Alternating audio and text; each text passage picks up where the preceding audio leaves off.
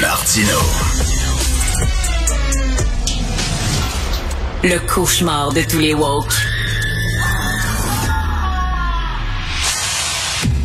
Alors, elle nous a faussé compagnie la semaine dernière, mais elle revient en forme. Elsie Lefebvre, analyste politique et chroniqueuse du Journal de Montréal. Salut Elsie. Allô, Richard. Je sais que tu as des enfants et euh, est-ce qu'ils se déguisent pour l'Halloween? Puis en, quoi ils vont se déguiser? Euh, oui, donc euh, imagine-toi donc l'an dernier, mon garçon m'a annoncé qu'il déguisait en légumes mauves, donc en courge.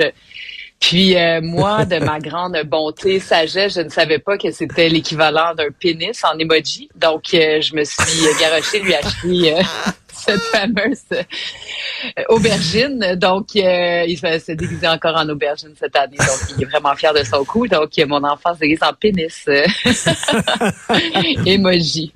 Écoute, il y a une mère de famille qui m'a écrit et a dit euh, on est allé les, fameuses boutiques là où on vend des costumes puis d'année en année, c'est le temps la même critique qui revient. Les costumes pour les jeunes filles sont des costumes peu trop sexy quand même là. Ouais, c'est sûr que ben oui, il y a comme un genre de fantasme, je pense. Ben c'est la même chose du côté des hommes, hein, tu sais le, le pompier, le policier, ben euh, tout ce qui est. En fait, c'est les uniformes, je pense, qui euh, qui attirent euh, oui, le regard un peu tout le monde. Les deux sexes. Je sais pas si tu es banlieusarde ou si tu es montréalaise, mais qu'est-ce que tu penses de tout l'impact sur la circulation de la fermeture de la voie du pont-tunnel? Écoute, bon, ben moi je suis une Montréalaise, là, j'ai, euh, je me suis frotté les genoux dans les ruelles de Montréal, donc euh, bref, euh, je, moi je suis sur l'île, mais c'est ça touche tout le monde, qu'on habite à Montréal ou à l'extérieur, on a tous à se déplacer, puis c'est sûr qu'on écoute les histoires d'horreur depuis une semaine ou deux, là, des, des exemples de personnes, par exemple, qui travaillent dans l'est de Montréal, qui habitent sur la rive sud, qui doivent aller chercher un enfant à la garderie, des gens en garde partagée.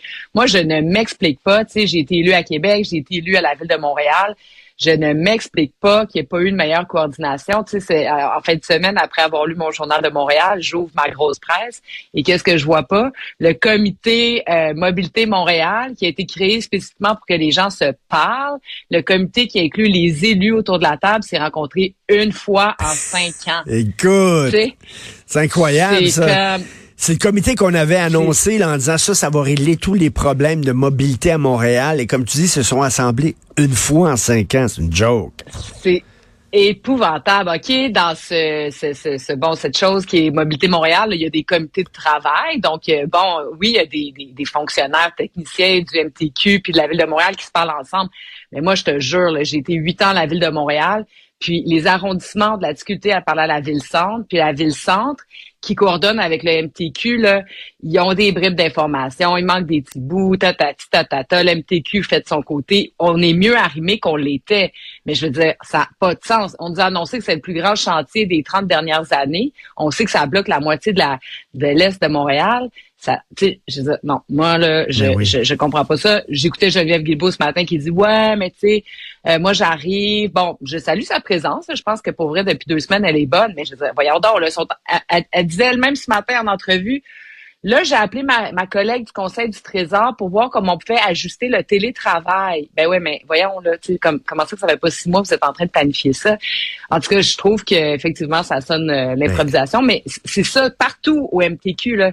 Sais, donc c'est pas juste dans ce chantier-là, à peu près rien fonctionne. La ligne bleue, tu sais, je veux dire, le, prolongement de la, du métro de la ligne bleue, ça fait cinq ans. Là, on a appris en fin de semaine aussi que le SRB P9, qui est en travaux depuis neuf ans, Hey, Charles, c'est une ligne d'autobus. Une ligne d'autobus en construction depuis neuf ans. OK, il y a des abribus spéciaux, mais tu sais, je m'explique pas ça. Et là, ah, les, à cause de l'inflation, tout ça, les prix ont augmenté. Donc là, ils arrêtent le projet. Ils vont pas le, continuer jusqu'à Notre-Dame. Fait que ça va faire un petit bout de ligne qui, qui mène euh, qui mène au métro P9. Tu sais, je veux dire, puis là, après ça, dans trois ans, on va être comme, ouais, mais comment ça...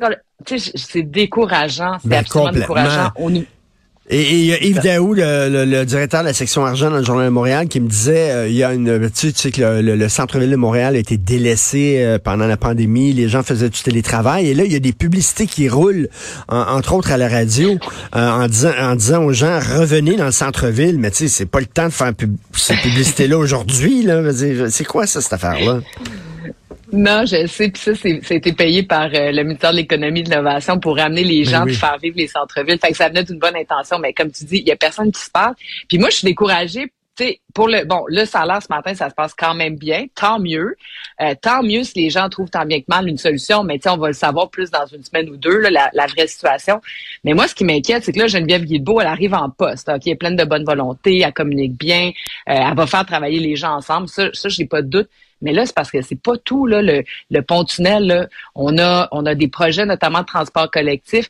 Le fédéral la semaine passée nous disait que c'était près de 3 milliards de projets en infrastructure qui n'ont pas été déposés par Québec au fédéral. Donc, il y a un paquet de projets qu'on pourrait faire, des tramways à Montréal, bon, le tramway de Québec, mais ailleurs. Puis on est là à l'âge de pierre au niveau des transports. On comprend pas comment ça marche. C'est décourageant.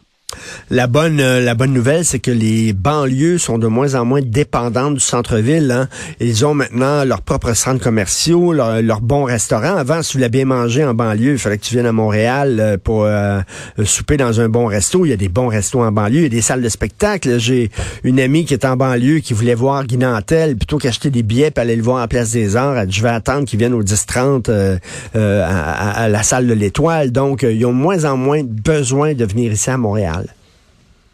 Ah, c'est sûr, c'est sûr. Puis ça, ben, on va avoir les répercussions économiques parce que c'est la vitalité du centre-ville qui est en jeu. Puis ça, ça touche tout le monde, ceci dit, parce que des sièges sociaux qui s'établissent à Montréal, dans le centre-ville, des gros, des, des gros euh, donneurs d'ouvrages, ben c'est sûr, ça répercute sur des traiteurs, sur des fleuristes, sur des, des commis, euh, etc. Donc, bref.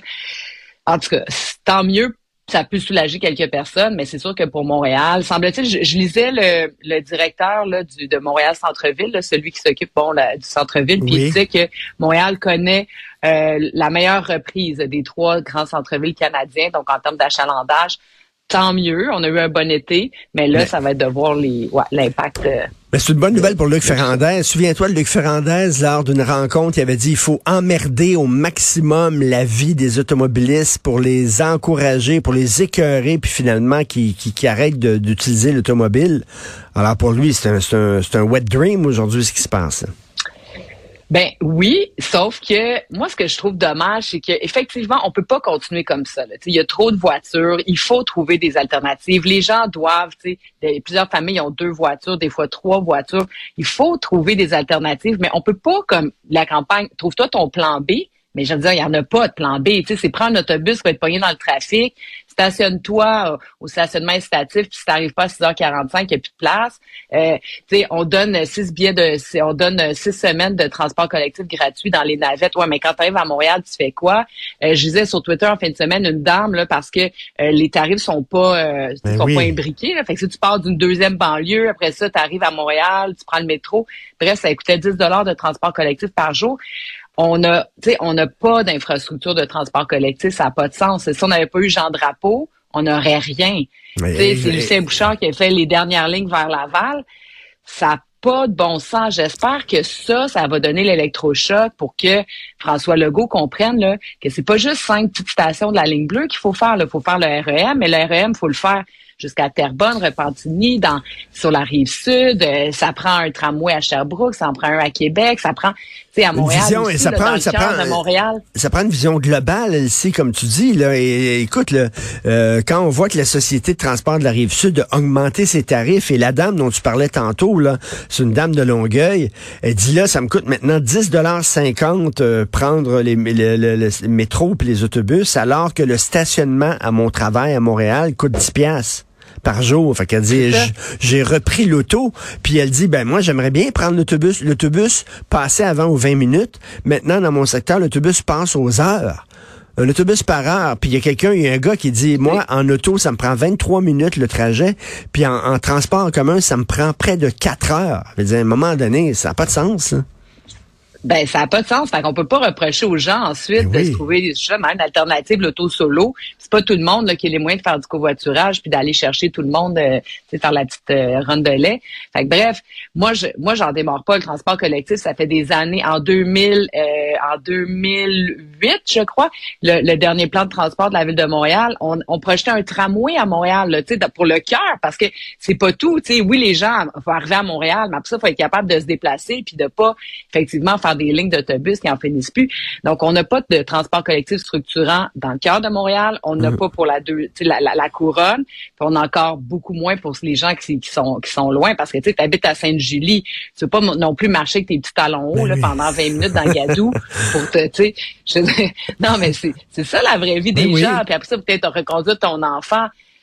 Donc, le Québec là-dessus, là, les transports collectifs, puis moi, c'est ça, tu sais, je reviens à ça, c'est mon inquiétude de Geneviève Guilbeault, c'est que je pense que c'est quelqu'un qui est efficace sur les dossiers, mais je disais, elle a-tu déjà pris le métro, l'autobus? Moi, j'aimerais ça qu'elle s'en aille au coin d'Henri Bourassa, puis euh, la Cordaire, là, un beau petit matin là, du mois de janvier, puis avec sa poussette, là, parce qu'elle a des enfants, qu'elle embarque dans l'autobus, qu'elle allait reconduire un enfant au CPE, puis qu'elle continue son chemin euh, jusque, je sais pas où, là, mais ben loin dans le centre-ville. Là. Non, non, ça a l'air beau euh, sur papier, mais assez de le faire en pratique, cette affaire-là, d'amener tes enfants là, dans, dans des euh, CPE, puis aller au travail après, c'est l'enfer.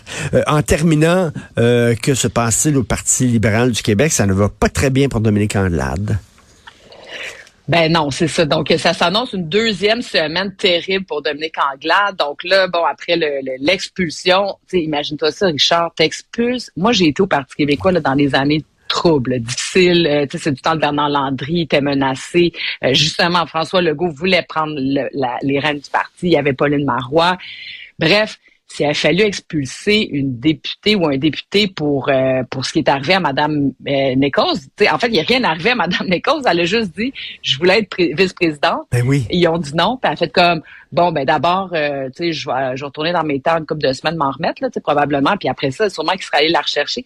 Mais tu sais, on expulse un député pour de l'éthique, euh, de la fraude, de la corruption, euh, des, des, des, enjeux sexuels, tu sais, des choses graves, là. On n'expulse pas un député comme ça pour un, choix de dossier. Ça pour dire que là, Dominique Anglade est toujours pas sorti. Il y a eu le comité, euh, bon, en fin de semaine, ils ont fait de la réunionnette, ils ont rencontré les, les députés euh, par appel, mais tu sais, ça, ça se fait très rapidement. Puis là, je pense qu'on on essaie de vouloir se réconcilier avec Mme Nichols pour qu'elle revienne. Mais le mal est déjà fait, là. Mais est-ce que c'est une mesure, est-ce que c'est une, mesure désespérée un peu, là? Tu sais, ça montre à quel point elle était désespérée, là. Mais c'est du manque de jugement. C'est pour ça que je comprends tous ceux là, parce que tu sais, il y en a beaucoup là qui ont pas aimé la dernière élection, puis tu depuis un an ils étaient pas sûrs Dominique Anglade, si tu la bonne chef ou pas.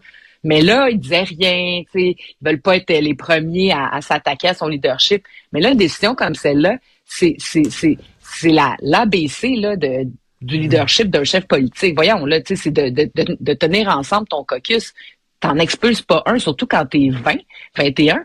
Donc là, ben, qu'est-ce que, qu'est-ce que, quel message t'envoie à ces autres députés? C'est comme, OK, euh, si elle se fâche, ça va m'expulser. Tu sais, rappelle-toi, elle avait expulsé euh, euh, Madame Monpetit. Donc, euh, peu importe les raisons, elle a jamais été rencontrée, là, Madame Monpetit. Donc, à un moment donné, c'est comme, voyons, sur quelle base se prennent ces décisions-là? Donc là, sais, les stéréos est sorti, il y en a plusieurs autres. Hmm. Encore ce matin, il y a un autre euh, ex-ministre qui sort. Donc, euh, moi, je pense que les dés, euh, les dés sont jetés, puis que c'est juste une question de jour. Là. Laissez le souplesse ah de la goutte, puis ça va durer comme ça parce que il y en a qui disent ouais, mais là en ce moment l'Assemblée nationale siège pas. Fait que là, c'est un certain avantage pour elle parce que les troupes sont dispersées.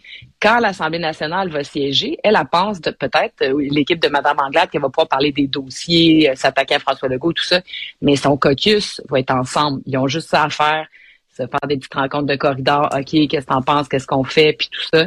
Et comme les ténors, donc les anciens députés, ministres sont sortis pour euh, dire on veut qu'elle s'en aille, ben ça en prendra pas beaucoup pour que tout déboule puis qu'elle soit vraiment prise au jeu. Et donc, tu penses que c'est une question de jour pour toi. Euh, merci. De jour, de semaine. De jour, de semaine. Euh, content de te voir de retour et euh, bonne Halloween avec ta courge mauve géante, Elsie. Bonne journée, bye. Au revoir.